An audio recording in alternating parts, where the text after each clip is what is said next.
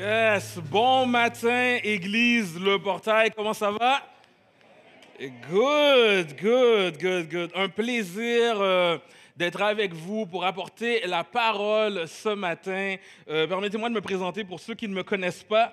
Mon nom c'est Ralph et j'ai le plaisir d'être un des pasteurs de notre belle église et c'est moi qui a euh, l'honneur d'être le prédicateur ce matin et nous sommes dans notre thématique sur le livre de Néhémie intitulé Rebâtir notre vision euh, de l'église et alors que la semaine dernière on a abordé l'importance capitale de la parole de Dieu. Ce matin, on va regarder ensemble à certains euh, grands thèmes de, du thème euh, de la prière. D'accord? Et euh, on a un jour demandé à un pasteur, Pasteur, qu'est-ce qui est plus important, la lecture de la parole ou la prière?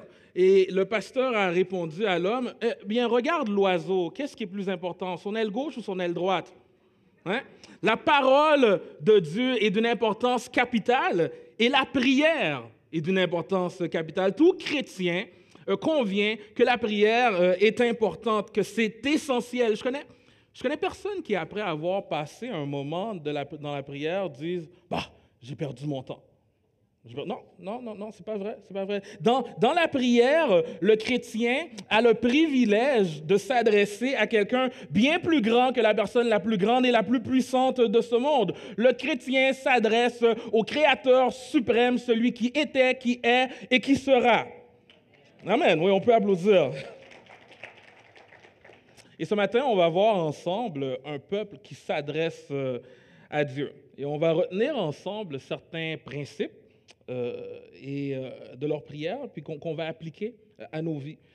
Et, je veux me plonger rapidement euh, dans la lecture de, notre passage parce qu'on va lire plus d'une trentaine de versets. Puis voici un peu ce qu'on va lire, d'accord? Au début de notre passage, il y a une, explication de ce qui prend place. Par la suite, on, va nommer quelques noms. Et par la suite, il y a une grande révision de l'histoire du peuple d'Israël. Puis ceux qui apportent la parole vont mettre en évidence certains moments clés euh, de l'histoire euh, de ce peuple. La création, Abraham, Exode, désert, conquête, juge, prophète et exil. Et par la suite, on voit euh, à la fin de notre texte, le texte qui se termine avec le peuple qui, qui regarde à son présent, à sa situation actuelle et qui crie à Dieu. Donc vous allez voir le début de notre texte nous informe qu'ils ont lu euh, la parole pendant plusieurs heures et qu'ils se sont ensuite confessés pendant plusieurs heures. Donc, on peut bien passer quelques minutes ensemble dans la parole de Dieu. Donc, sans plus tarder, je commence la lecture. Vous pouvez suivre avec moi dans vos Bibles en Néhémie 9. Sinon, les versets paraîtront aux écrans. Néhémie 9. Le 24e jour du même mois, euh, les Israélites se rassemblèrent pour un jeûne, couvert d'un sac euh, et de terre. La descendance d'Israël s'étant séparée de tous les étrangers, euh, ils se présentèrent pour confesser leurs péchés et les fautes de leur père. Lorsqu'ils furent debout à leur place, on lut dans le livre de la loi du Seigneur, leur Dieu, pendant un quart de la journée. Et pendant un autre quart, ils confessèrent leurs péchés et se prosternèrent devant le Seigneur leur Dieu. Josué, Bani, Kadmiel, Shebania, Bouni, Chérébia, Bani et Kemani montèrent à la tribune des Lévites et crièrent à pleine voix vers le Seigneur leur Dieu. Et les Lévites, Josué, Kadmiel, Bani, Achabnia, Chérébia, Odia, Shebania et Petahia dirent Levez-vous, bénissez le Seigneur votre Dieu depuis toujours et pour toujours, qu'on bénisse ton nom glorieux qui est au-delà de toute bénédiction et de toute louange. C'est toi, Seigneur, toi seul, qui as fait le ciel, le ciel du ciel et toute leur armée. La terre et tout ce qui s'y trouve, les mers et tout ce qu'elles renferment, à tout cela tu donnes la vie. Et l'armée du Seigneur se prosterne devant toi. C'est toi, Seigneur Dieu, qui as choisi Abraham, qui lui a fait quitter Our euh, des Chaldéens et qui lui a donné le nom d'Abraham. Tu as trouvé son cœur digne de ta confiance. Tu as conclu l'alliance avec lui pour donner à sa descendance le pays des Cananéens, des Hittites, des Amorites, des Périsites, des Jébusites et des Girgashites. Et tu as tenu ta parole car tu es juste. Tu as vu l'affliction de nos pères en Égypte et tu as entendu leurs cris près de la mer des gens. Tu as fait paraître des signes et des prodiges contre le Pharaon, contre tous les gens de sa cour et contre tout le peuple de son pays parce que tu savais avec quelle arrogance ils euh, avaient maltraité et tu t'es fait un nom. Voilà pourquoi il en est ainsi en ce jour. Tu as fendu la mer euh, devant eux et ils sont passés au milieu de la mer sur la terre ferme, tu as précipité dans les profondeurs comme une pierre dans les eaux puissantes? Ceux qui euh, les poursuivaient. Tu les as conduits le jour par une colonne de nuée et la nuit par une colonne de feu, éclairant le chemin qu'ils devaient suivre. Tu es descendu sur le mont Sinaï du, ciel et tu leur as parlé, tu leur as donné des règles droites, euh, des lois de vérité, des prescriptions et des commandements excellents. Tu leur as fait connaître ton sabbat sacré. Tu as institué pour eux des commandements, des prescriptions et une loi par l'intermédiaire de Moïse, ton serviteur. Du ciel, tu leur as donné du pain quand ils avaient faim, tu as fait sortir de l'eau du rocher quand ils avaient soif, et tu leur as dit d'entrer en possession du pays que tu avais juré à, main levée de leur donner. Mais eux et nos pères se sont montrés arrogants et rétifs. Ils n'ont pas écouté tes commandements, ils ont refusé d'écouter, et ils ne se sont pas souvenus des choses étonnantes que tu avais faites en leur faveur. Ils se sont montrés rétifs, et dans leur rébellion, ils se sont donné un chef pour retourner à leur esclavage. Mais toi, tu es un Dieu de pardon, clément et compatissant, patient et grand par la fidélité, tu ne les as pas abandonnés. Même quand ils se sont fait un taurillon de métal fondu en disant Voici ton Dieu, celui qui t'a fait monter d'Égypte. Et quand ils t'ont outrageusement bafoué, et toi, dans ta grande compassion, tu ne les as pas abandonnés au désert. La colonne de nuée n'a pas cessé de les conduire sur leur chemin le jour, ni la colonne de feu pendant la nuit, éclairant le chemin qu'ils devaient suivre. Par ton souffle bienfaisant, tu leur as accordé du discernement. Tu n'as pas refusé ta manne à leur bouche, et tu leur as fourni de l'eau quand ils avaient soif. Pendant 40 ans, tu as pourvu à tous leurs besoins dans le désert, ils n'ont manqué de rien. Leurs vêtements ne se sont pas usés, leurs pieds n'ont pas enflé. Tu leur as livré des royaumes et des peuples pour leur donner en partage des provinces frontalières. Ils ont pris possession du pays de Sion, du, roi, euh, du pays du roi de Heshbon et euh, du pays d'Og, euh, roi de Bazan. Tu as multiplié leurs fils comme les étoiles du ciel et tu les as fait entrer dans le pays dont tu avais dit à leur père qu'ils prendraient possession. Et les fils sont entrés dans le pays et en ont pris possession. Tu as humilié devant eux les habitants du pays, les Cananéens, et tu, les as, tu leur as livrés avec leurs rois et euh, les peuples du pays pour qu'ils les traitent à leur gré. Ils ont pris des villes fortifiées et une terre fertile. Ils ont pris possession de maisons remplies de toutes sortes de biens, de citernes creusées, euh, de vignes, d'oliviers et d'arbres fruitiers en abondance. Ils ont mangé, ils se sont rassasiés, ils ont engraissé et ils ont vécu dans les délices par ta bonté, par ta grande bonté. Mais ils se sont rebellés et révoltés contre toi. Ils ont rejeté ta loi derrière leur dos. Ils ont tué tes prophètes qui les avertissaient pour qu'ils reviennent à toi. Ils t'ont outrageusement bafoué. Alors tu les as livrés à leurs adversaires qui les opprimèrent, mais au temps de leur détresse, ils ont crié vers toi. Et toi, tu les as entendus du ciel et dans ta grande compassion, tu leur as donné des sauveurs qui les ont délivrés de la main de leurs adversaires. Quand ils ont eu du repos, ils ont recommencé à faire du mal devant toi. Alors tu les as abandonnés aux mains de leurs ennemis qui les dominèrent. Mais de nouveau, ils ont crié vers toi et toi, tu les as entendus du ciel et dans ta grande compassion, tu les as délivrés maintes fois. Tu les as avertis pour qu'ils reviennent à ta loi, mais ils se sont montrés arrogants et n'ont pas écouté tes commandements. Ils ont péché contre tes règles, alors que l'homme qui les met en pratique vit par elles. Ils se sont montrés rebelles et rétifs. Ils n'ont pas écouté. Tu les as supportés de nombreuses années et tu les as avertis par ton souffle, par l'intermédiaire de tes prophètes, mais ils n'ont pas prêté l'oreille. Alors tu les as livrés au peuple des pays. Dans ta grande compassion, tu ne les as pas exterminés, et tu ne les as pas abandonnés. Car tu es un Dieu clément et compatissant. Et maintenant, notre Dieu grand, vaillant et redoutable, toi qui gardes l'alliance et la fidélité, ne regarde pas comme peu de choses la peine qui nous atteint, nous, nos rois, nos princes, nos prêtres, nos prophètes, nos pères et tout ton peuple depuis euh, le temps des rois d'Assyrie jusqu'à ce jour. Tu as été juste dans tout ce qui nous est arrivé car tu as agi avec loyauté. Et nous, nous avons agi en méchant. Nos rois, nos princes, nos prêtres et nos pères n'ont pas mis ta loi en pratique. Ils n'ont pas été attentifs à tes commandements ni aux préceptes que tu leur avais donnés. Pendant qu'ils étaient dans leur royaume, au milieu des bienfaits nombreux que tu leur accordais, dans le pays vaste et fertile que tu avais mis devant eux, ils ne t'ont pas servi et ils ne sont pas revenus de leur agissement mauvais. Et aujourd'hui, nous sommes esclaves. Le pays que tu as donné à nos pères pour qu'ils en mangent le fruit et qu'ils jouissent de ses biens, nous y sommes esclaves. Ces produits abondants sont pour les rois que tu as placés à notre tête à cause de notre péché. Ils dominent à leur gré sur nos corps et sur nos bêtes. Et nous sommes dans une grande détresse. Et nous sommes dans une grande détresse. Amen.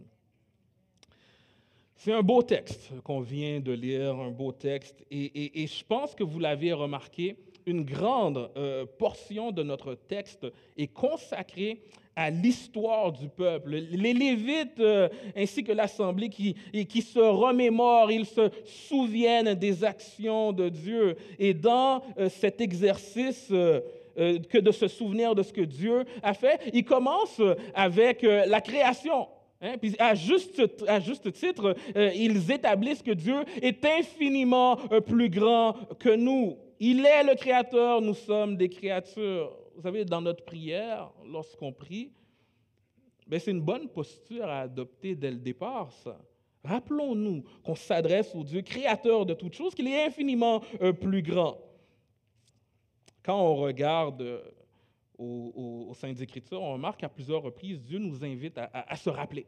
Dieu nous invite à regarder au passé et à se souvenir, se souvenir de son amour, de sa fidélité, d'où il nous a pris. Deutéronome 7, 18 nous dit, Souviens-toi de ce que l'Éternel, ton Dieu, a fait au Pharaon et à toute l'Égypte. Souviens-toi des grandes épreuves que tes yeux ont vues, des miracles et des prodiges, de sa force et sa puissance lorsqu'il t'a fait sortir d'Égypte. C'est ainsi que l'Éternel, ton Dieu, agira envers tous les autres peuples que tu redoutes. De l'Ancien au Nouveau Testament, Dieu nous invite à l'exercice que de se souvenir de ce qu'il a fait. Dans Apocalypse 3.3, il nous dit, rappelle-toi donc comment tu as reçu et entendu la parole. Deutéronome 8.10, lorsque tu mangeras et tu te rassasieras, tu béniras l'Éternel ton Dieu pour le bon pays qu'il t'a donné. Garde-toi d'oublier l'Éternel ton Dieu au point de ne pas observer ses commandements. Jonas 2.7 euh, nous dit, quand mon âme était abattue au-dedans de moi, je me suis souvenu de l'Éternel. Ésaïe 46, souvenez-vous de ce qui s'est passé dans les temps anciens. Au psaume 103, David dit, mon âme bénit l'Éternel, que tout ce qui est en moi bénisse son Saint-Nom, mon âme bénit l'Éternel, et n'oublie aucun de ses bienfaits. Puis je pourrais continuer longtemps encore comme ça. La Bible est claire. Pour plusieurs raisons, on doit s'exercer à se rappeler les bienfaits de l'Éternel. Et quelle tristesse quand on ne se souvient pas, quand on ne se rappelle pas de ce qu'il a fait pour nous. Le psaume 78 nous dit euh, Ils ne se souvinrent pas de sa puissance du jour où il les délivra de l'ennemi. Juge 8, 34. Et les fils d'Israël ne se souvinrent pas de l'Éternel, leur Dieu, qui les avait délivrés. Vous savez, euh, une grande partie de notre texte à l'étude ce matin, c'est consacré à une révision historique au peuple qui se souvient des actions de Dieu. Mais dans ce regard sur leur passé, on voit euh, par moments que le peuple ne s'est pas souvenu des merveilles de Dieu. Le verset 17 nous dit, ils refusèrent d'entendre et ne se souvinrent pas de tes merveilles que tu avais faites pour eux. Mais ils rédirent leur coup et dans leur rébellion, ils établirent un chef pour retourner à leur servitude. Souvenons-nous des hauts faits de Dieu. Et voici le titre euh, de mon premier point. Rappelle-toi la fidélité de Dieu. Rappelle-toi la fidélité. Vous savez, j'aimerais m'asseoir, prendre un temps et m'asseoir et échanger avec pasteur Samuel Lecomte, le, le, pasteur fondateur de notre Église et, l'entendre parler des exploits de Dieu à travers l'histoire euh, de notre Église. J'aimerais euh, parler avec lui pour voir comment Dieu a montré sa fidélité euh, dès le départ, au début de l'Église ou encore lors de la construction de ce beau bâtiment. Je voudrais aller poser des questions à des hommes et des femmes qui m'ont précédé, qui ont littéralement bâti l'Église avec leurs mains, afin qu'ils puissent me dire et, et témoigner des exploits et de la fidélité de Dieu. On est ici en, 2021, mais il y a toute une histoire hein, à l'Église Le Portail. Il y a toute une histoire, et autrefois connue sous le nom d'Église évangélique de la Rive-Nord. Et cette histoire, c'est l'histoire de la fidélité d'un Dieu malgré, bien malgré des hommes et des femmes imparfaits. Hein. Il y en a plusieurs ici qui pourraient témoigner. Vous savez, quand je regarde euh, aux dernières années dans la vie de notre Église, je suis sur l'équipe pastorale depuis un peu plus que sept ans maintenant, déjà, je peux vous dire que ça n'a pas été que des années euh, faciles. Hein. Oui, certainement, on a eu des temps euh, bénis, on a eu des beaux moments euh, par la grâce de Dieu, des belles choses ont pris place, mais on a également eu des défis. On a eu, des défis, on a eu des, grands changements ont été apportés. Il y a eu des, tempêtes, une pandémie. Hein. des moments où est-ce que Pasteur Gaétan ainsi que l'équipe, on a eu des sueurs froides, c'est vrai. Mais quand je regarde à la vie de notre Église dans les dernières années, ce que je vois surtout, c'est la fidélité de Dieu qui s'est servi de nous, bien malgré nous, hein, des pécheurs imparfaits et qui continuent de se servir de nous, bien malgré nous. Et vous savez, quand je regarde à ma vie, quand je regarde à ma vie, d'où je viens, d'où il m'a pris, si ce n'était pas de sa grâce dans ma vie, si ce n'était pas de sa fidélité, je ne sais pas où je serais en ce moment. Ce n'est pas une blague, ce n'est pas une exagération, je ne sais pas où je serai en ce moment. Et comme euh, le, peuple a fait à, ce moment de notre texte, comme le Seigneur nous invite à le faire, tu ferais bien de t'arrêter pendant quelques instants et regarder le chemin que le Seigneur a fait avec toi. Arrête-toi pendant un instant et réfléchis d'où le Seigneur t'a pris.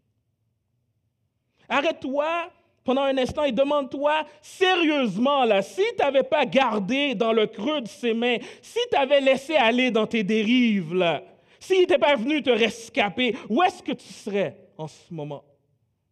S'il n'avait pas gardé sa main là, sur toi tout au long de ces années, où serais-tu? Il y a un petit cœur créole qui dit, l'aime songer côté me moi lever même en pour m'adorer. Quand je me rappelle où j'étais, je, lève mes mains pour l'adorer. Lorsque je m'arrête, ne serait-ce qu'un instant, pour penser à son action dans ma vie, je, je veux l'adorer. Donc arrête-toi un instant et réfléchis à sa fidélité dans ta vie. Tu vas voir que ce chemin mène à l'adorer. Quand je regarde à mon histoire, ce n'est pas l'histoire d'un homme qui a tenu bon, puis qui, qui s'est tiré d'affaires pour pire. Non, mon histoire, c'est l'histoire de la fidélité d'un Dieu envers un homme pécheur et corrompu. Ça, c'est mon histoire. Il m'a saisi, il y a de ça maintenant quelques années déjà, et il m'a jamais lâché depuis. Et il t'a saisi, et de même, le même qu'il est hier, il t'a saisi hier, ben, il ne va pas te lâcher aujourd'hui, il ne va pas te lâcher demain. si c'est ton histoire, tu peux l'applaudir, tu peux applaudir notre grand Dieu.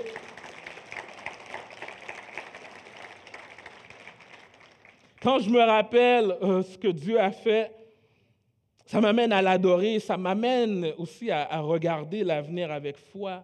Est-ce que vous vous rappelez l'histoire de Moïse, quand Moïse avait envoyé les, espions en terre promise pour voir le pays? Vous savez, la grande majorité avait peur, ils disaient, ben, il y a des géants, on ne peut pas aller là, ils vont nous détruire. Et on dirait qu'ils avaient oublié de faire cet exercice, de s'arrêter et de se rappeler les hauts faits de Dieu. Ils avaient oublié que le Seigneur avait ouvert la mer et qu'ils ont traversé à pied sec. Ils avaient oublié que Dieu est infiniment plus grand que ces géants. Quand je me rappelle ce que, ce que Dieu a fait, ça m'amène à l'adorer, ça m'amène aussi à faire face aux défis et l'avenir avec foi. Parce que je sais que celui qui m'a retiré des griffes de l'ennemi, je sais que celui qui m'a saisi, je sais que celui qui a donné son sang pour moi n'a pas soudainement changé. Hein. Celui qui, qui m'a sauvé reste immuable. Et s'il l'a fait hier, il le fera encore aujourd'hui. Et il le fera encore demain, car fidèle est son nom.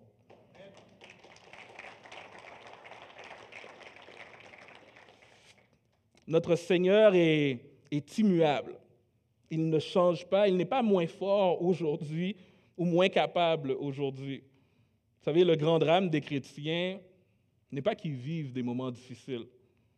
Non, derrière ça se cache un drame encore plus grand. Le grand drame, fondamentalement, est qu'ils vivent des moments difficiles, mais qu'ils ne voient plus Dieu ou qu'ils oublient de regarder à Dieu. Vous savez, dans la détresse, ma prière, c'est que tu puisses te souvenir de ce que le Seigneur a fait. Chrétien, est-ce que c'est vrai que Jésus est venu te chercher alors que tu courais à ta perte? Comme le texte nous le montre ce matin, ma prière est que vous puissiez vous souvenir et voir à quel point Jésus est fort. Ma prière est que vous ne soyez plus seulement les, que vous voyez plus seulement les difficultés, mais, mais que vous puissiez vous rappeler de la fidélité de notre Dieu, sa bonté, sa bienveillance, son amour pour nous. Sa fidélité, euh, euh, la fidélité, se rappeler la fidélité de Dieu nous mène à l'adoration et se rappeler la fidélité de Dieu nous donne de l'assurance et de la foi pour notre présent et notre avenir. Un illustre prédicateur nord-américain du nom de Reverend Gaetan Brassard un jour, euh, oh vous le connaissez je pense, un jour euh, mentionné ici, ici même dans cette église, un petit, un petit acronyme qui peut servir de rappel pour nos moments de prière. Un, un acronyme euh, où est-ce qu'on épelle le mot prière, P pour parole, lis la parole, prie la parole, comme ils l'ont fait dans notre texte. R pour repentance, repens-toi euh, devant Dieu. I, intercession, intercède pour tes besoins, intercède pour les besoins autour de toi. E, élévation, loue le Seigneur, il est digne de louange, il mérite notre adoration, notre louange. R, remercie-le. Compte les bienfaits de Dieu, tu vas voir qu'en l'adorant, combien le nombre en les grands, ça vous rappelle une petite chanson? Hein? Écoute, E pour écoute, écoute-le. Parfois, la meilleure chose à faire est de se mettre devant Dieu et de se taire. Hein? De se taire pour mieux l'écouter. Puis relisez notre texte, OK? Et, portez une attention bien particulière, puis vous allez voir qu'on retrouve les éléments de notre acronyme prière dans notre texte. Et l'une des choses qu'on retrouve dans notre texte, c'est un élément bien important de la prière, c'est l'action de confesser nos péchés. Dès le début, verset 2, la descendance d'Israël s'étant séparée de tous les étrangers, ils se présentèrent pour confesser leurs péchés et les fautes de leur père. Mon deuxième point se nomme euh, confesse tes péchés. Est-ce que vous regardez votre vie et vous vous identifiez à Israël? À l'histoire qu'on vient de lire? On oui, on devrait tous le faire parce que si on regarde honnêtement notre vie, on va voir toutes les bonnes choses que Dieu a fait pour nous et on va voir qu'en retour, on ne l'obéit pas. Euh, même lorsqu'on ne veut pas pécher, on le fait. Et puis, on pourrait tenté de regarder euh, l'histoire du peuple d'Israël puis de se dire, ben, comment, guys, vous exagérez? Comment, on pourrait se dire, en tout cas, moi, si je vois le fleuve Saint-Laurent séparé en deux, puis qu'il se met à pleuvoir du pain première moisson, c'est sûr que je ne doute pas. C'est euh, Adolf Eichmann, qui était l'un des architectes nazis de l'Holocauste. Il s'est enfui après la Seconde Guerre mondiale en, Amérique du Sud, où est-ce qu'il a été arrêté en 1960 et ramené euh, en Israël pour y être jugé. Il a été jugé, euh, reconnu coupable et exécuté. Mais il s'est passé quelque chose de vraiment intéressant durant le procès. On devait trouver des témoins, euh, des, personnes qui l'avaient vu commettre les crimes, les terribles crimes euh, contre l'humanité dont il était accusé. On devait trouver des personnes qui l'avaient vu participer à des atrocités dans les camps de la mort. Et l'un des témoins était un homme du nom de Yéel de Nur. Et lorsqu'il est venu euh, témoigner, euh, il a vu Inchman dans la cabine vitrée et il s'est immédiatement effondré, tombant à terre et sanglotant. Et là, il y a eu un tollé, le juge a martelé pour obtenir de l'ordre, c'était dramatique. Puis quelques minutes plus tard, Denur, euh, euh, quelques temps plus tard, euh, devrais-je dire, Denur a été interviewé par Mike Wallace dans l'émission 60 minutes, 60 minutes. Puis Wallace a montré la vidéo à Denur, une vidéo où est-ce qu'on le voit s'effondrer. Et puis il demande, mais pourquoi, pourquoi c'est arrivé? Hein? Est-ce que vous étiez submergé par des souvenirs douloureux? Est-ce que c'était la haine qui vous rongeait? Hein? C'est quoi la raison qui, vous a, fait en sorte que vous êtes effondré de la sorte? Et Denur a répondu, a répondu euh, non. Euh, puis il a dit quelque chose qui a, choqué l'intervieweur et probablement tous ceux qui l'écoutaient. Il a dit euh, J'ai été saisi par la réalisation qu'Inchman n'était pas un démon, mais un être humain ordinaire. J'avais peur de moi-même. Il a dit J'ai vu que j'étais capable de faire comme lui exactement comme lui. Si, si tu es franc, la réalité, c'est que devant certaines situations, tu ne sais pas qu'est-ce que tu ferais. Tu ne sais pas ce que tu veux. Et, je n'ai même pas besoin de supposer, d'aller dans le terrain des si. Euh, tu peux te faire croire que tu ne pêches pas si souvent que ça. Tu es capable de te faire croire ça. Tu es même capable de le faire croire aux autres. Tu même capable de. mais tu ne peux pas faire croire ça à Dieu. Si, si j'avais une technologie là, qui me permettait de visionner les pensées d'une personne des dernières 24 heures, Il y, a, plein de personnes qui voudraient visionner la pensée des autres, mais il n'y a pas grand monde qui voudrait être le cobaye pour se prêter à l'exercice. Il est juste de dire que nous sommes des pécheurs et il est également juste de saisir que nous sommes plus pécheurs que nous le pensons. Euh, lorsque, lorsqu'on vient devant Dieu, on doit venir à lui et, confesser nos péchés. Et le but de confesser notre péché, ce n'est pas de mettre Dieu au courant de notre péché. Non, petite nouvelle, il est déjà au courant. Euh, le, but, quand on vient à Dieu avec notre péché, on vient pour qu'il puisse nous pardonner, nous laver et nous redonner, nous donner la force de, surmonter notre péché. 1 Jean 1,9 nous dit si nous confessons nos péchés, il est fidèle et juste pour nous les pardonner et pour nous purifier de toute iniquité. Une personne peut toujours, toujours venir à Dieu et lui demander grâce et compassion. Une personne peut toujours venir à Dieu et lui demander grâce et compassion. Il est fidèle pour pardonner lorsque nous confessons nos péchés. Regardez bien dans notre texte et vous allez voir qu'après chaque, chaque description du péché dans l'histoire d'Israël, il y a une description du pardon, de la grâce et de la compassion de Dieu. Oui, au verset 17, euh, ils se sont montrés rétifs et dans leur rébellion, ils se sont donné un chef pour retourner à leur esclavage.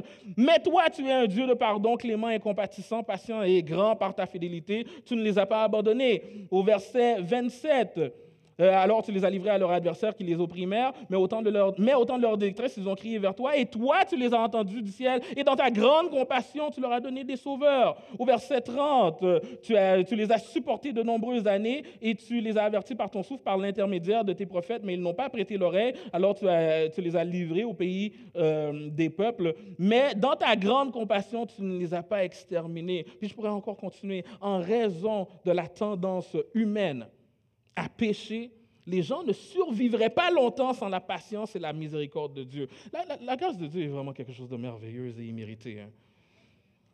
C'est Timothy Keller qui dit dans, un de ses ouvrages, euh, imaginez que vous ayez autour du cou euh, un enregistreur invisible, qui, euh, toute votre vie, enregistre chaque fois que vous dites à quelqu'un, tu devrais.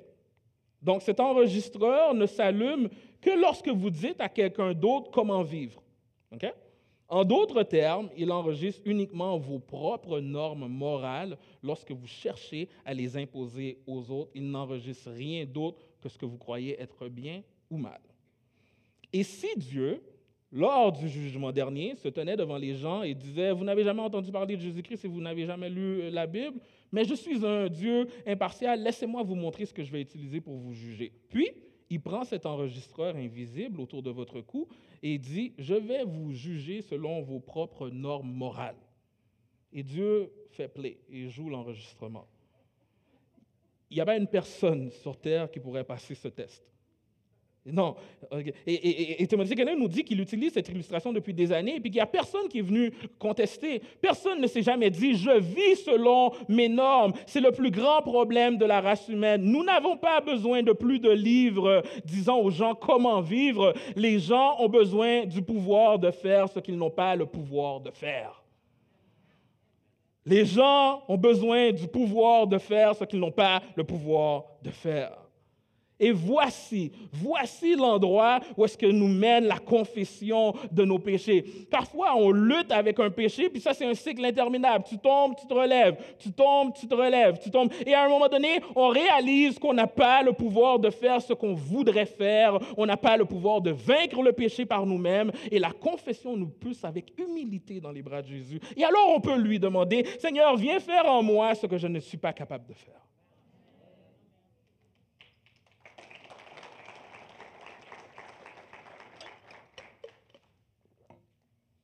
Plutôt, on a abordé euh, que le fait de se souvenir de qui est Dieu, de, qui Dieu est et de ce qu'il a fait pour nous, nous amène à avoir foi dans des situations difficiles et nous amène à, avoir de l'assurance pour notre futur car il ne change pas. Dieu est digne de confiance car il ne change pas. On peut ici parler de l'immutabilité de Dieu. Et voici une des choses que le théologien Herman Bavinck dit sur l'immutabilité. Le contraste entre l'être euh, et le devenir marque la différence entre le créateur et la créature.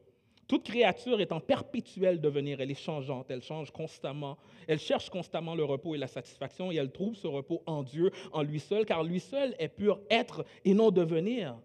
C'est pourquoi dans les Écritures, Dieu est souvent appelé le rocher.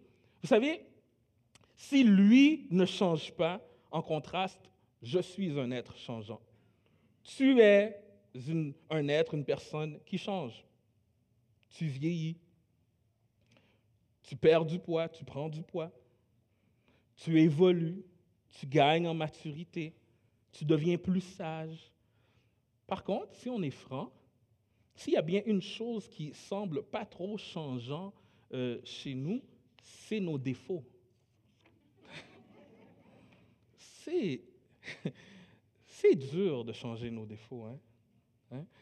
C'est, tellement difficile de changer nos défauts qu'il m'est déjà arrivé d'entendre quelqu'un dire Ben, c'est ça, moi, je suis comme ça, c'est tout, c'est voici comment je suis, puis je ne peux pas changer. Hmm. Il y a une seule personne qui est immuable, puis on vient de le voir. Il y a une seule personne qui ne peut pas changer, et c'est Dieu. Donc, si tu es tenté de dire, bah, c'est comme ça que je suis, it, mon ami, je ne peux pas changer. Mon ami, comme, certains aiment dire, redescends un peu. Tu n'es pas Dieu. Dire qu'on ne peut pas changer est un mensonge et un mensonge qui vient directement de l'enfer. Et comprenez-moi bien, il y a des gens qui disent qui ne peuvent pas changer avec défiance, comme on vient de le dire là, ben non, moi, je ne peux pas changer. Il y a des gens qui vont le dire d'une façon désespérée, qui vont dire, mais je suis, je suis tanné d'être comme ça, on dirait, on dirait que je ne vais jamais changer. Mais la réalité, c'est que peu importe, que ce soit d'une façon désespérée ou d'une façon défiante, cette affirmation est un mensonge. Il y a une seule personne qui ne change pas, et c'est Dieu toi, euh, tout, comme ma foi, mon assurance dans mon salut repose sur le fait que Dieu ne change pas. Ma sanctification repose sur le fait que par la grâce et l'œuvre de Jésus, je peux changer, je dois changer.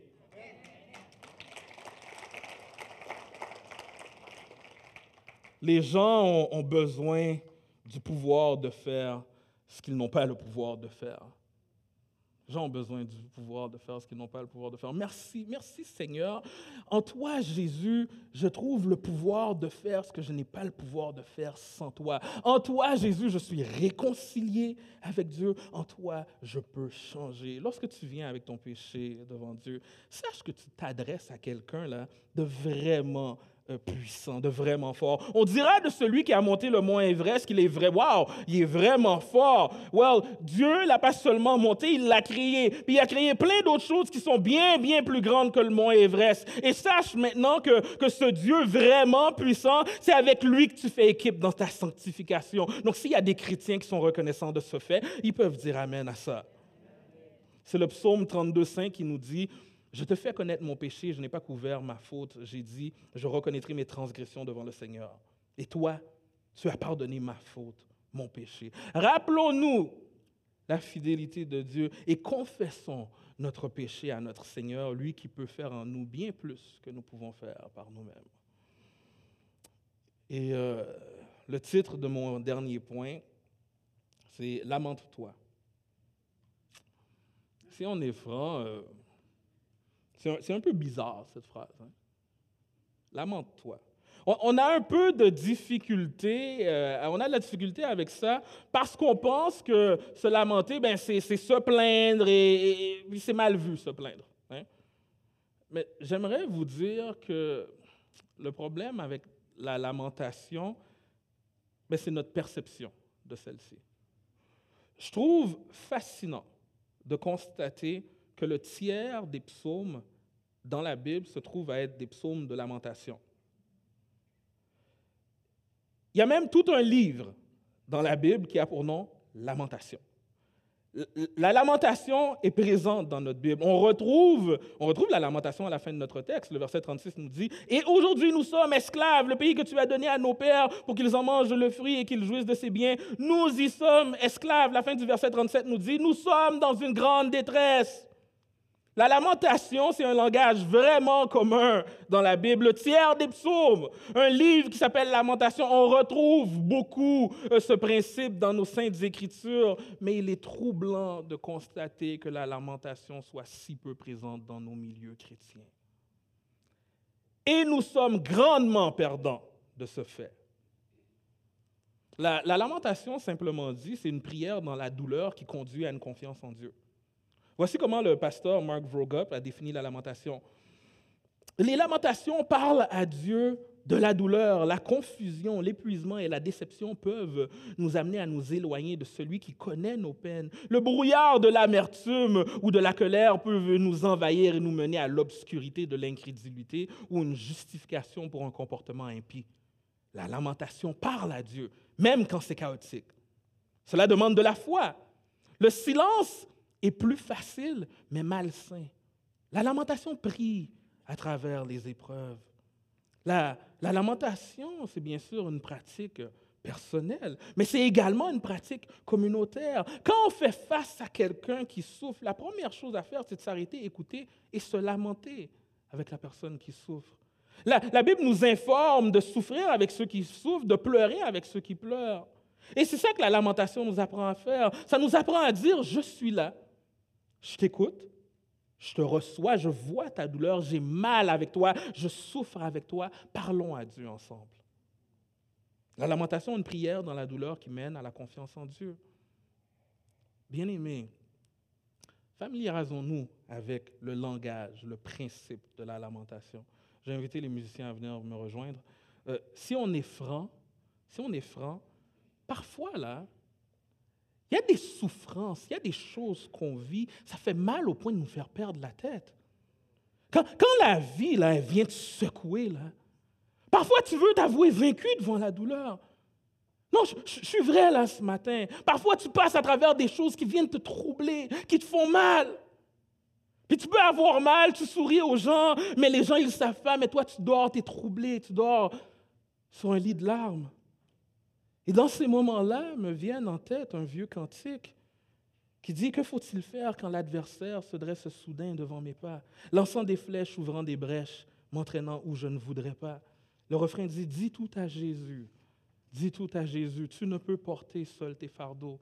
Dis tout à Jésus, dis tout à Jésus, c'est lui qui donne le vrai repos. Le couplet 2 dit, quand la misère, l'épreuve amère sont la part, Seigneur, de ton enfant, que puis-je faire, comment te plaire sur ce chemin si sombre et glissant? Le couplet 3, l'autre couplet nous dit, quand la faiblesse, quand la tristesse me voile la face de Jésus, le sanctuaire de la prière est-il ouvert aux pauvres vaincus? Dis tout à Jésus, dis tout à Jésus, tu ne peux porter seul tes fardeaux. Dis tout à Jésus, dis tout à Jésus, c'est lui qui donne le vrai repos. Parfois, je, je, souffre et je ne sais pas quoi faire avec ma douleur. Les gens ne savent pas quoi faire avec ma souffrance, mais mon Seigneur sait quoi faire. En lui, je peux être transparent. En lui, je peux être laid. En lui, je peux être vrai. La lamentation, c'est un acte de foi, car dans ma détresse, je me tourne à Dieu et mon Seigneur accueille ma souffrance. Et lorsque je me rappelle la grandeur de mon Seigneur, je sais qu'il est digne de confiance. Prenons l'exemple du psaume 13, psaume de David. Jusqu'à quand, Seigneur, m'oublieras-tu sans cesse? Jusqu'à quand te détourneras-tu de moi? Jusqu'à quand aurais-je des soucis? Et chaque jour le chagrin au cœur? Jusqu'à quand mon ennemi s'élèvera-t-il contre moi? Regarde, réponds-moi, Seigneur mon Dieu, fais briller mes yeux afin que je ne m'endorme pas dans la mort, afin que mon ennemi ne dise pas je l'ai emporté sur lui et que mes adversaires ne soient pas dans l'allégresse si je vacille. Moi, j'ai mis ma confiance en ta fidélité. Mon cœur trouve de l'allégresse en ton salut. Je chanterai pour le Seigneur car il m'a fait du bien. Wow, wow, wow. C'est Charles Spurgeon qui a un jour dit Un nuage sombre n'est pas, pas un signe que, le soleil a perdu sa lumière. Les afflictions noires et sombres ne sont pas des arguments que Dieu a mis de côté sa miséricorde. La lamentation, c'est une prière dans la douleur qui mène à la confiance à Dieu. Et permettez-moi de terminer, conclure avec cette courte histoire. Euh, on raconte euh, on raconte un, jour un homme a acheté une souris blanche pour servir de nourriture à son serpent de compagnie. Et il a laissé tomber la souris euh, dans la cage en verre du serpent, où ce dernier dormait là, dans un lit de petits copeaux de bois. Puis la souris avait un sérieux problème. Là. Hein? À tout moment, elle pouvait être euh, avalée vivante. Hein? Donc évidemment, euh, la souris devait trouver rapidement un plan. Et qu'est-ce qu'a fait la créature terrifiée? ben, s'est euh, rapidement mise à recouvrir doucement le serpent de copeaux de bois jusqu'à ce qu'il soit complètement enterré. Puis avec ça, la souris euh, dit Ah, j'ai réglé mon problème. La solution, cependant, est venue de l'extérieur. L'homme a eu pitié de la petite souris, un peu idiote, hein, et l'a retirée de sa cage. Peu importe les efforts qu'on fait pour couvrir ou nier notre nature pécheresse, c'est un travail perdu d'avance. Le péché finira par sortir de son sommeil, se débarrasser de notre tentative de le cacher s'il n'y avait pas la, la, grâce salvatrice de la main du Maître, le péché nous mangerait tout cru.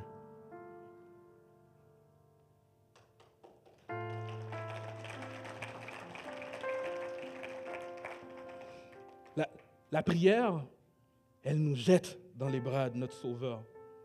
Et par sa main puissante, le péché n'a pas victoire sur nous.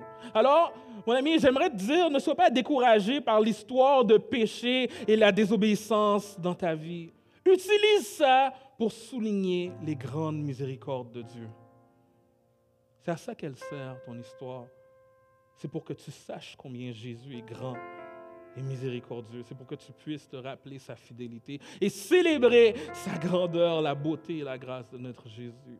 Confesse ton péché à celui qui est fidèle pour te pardonner, te laver et te restaurer. Donc si tu, si tu n'es pas chrétien et, et que tu sens le poids de la justice, de ton péché peser sur toi, on ami, regarde à Jésus. Cherche le Seigneur qui agit selon sa grande miséricorde qui pardonne aux gens. Fais-lui confiance. Ce qu'il a fait pour tant d'autres ici, il le fera pour toi. Et si tu es chrétien et que tu luttes avec euh, le péché et la culpabilité, toi aussi tourne-toi et regarde à Jésus. Célèbre la grande miséricorde de Dieu et vis dans cette miséricorde. Il n'y a aucune colère qui subsiste pour ceux qui sont en Jésus. C'était la parole de ce matin. Amen.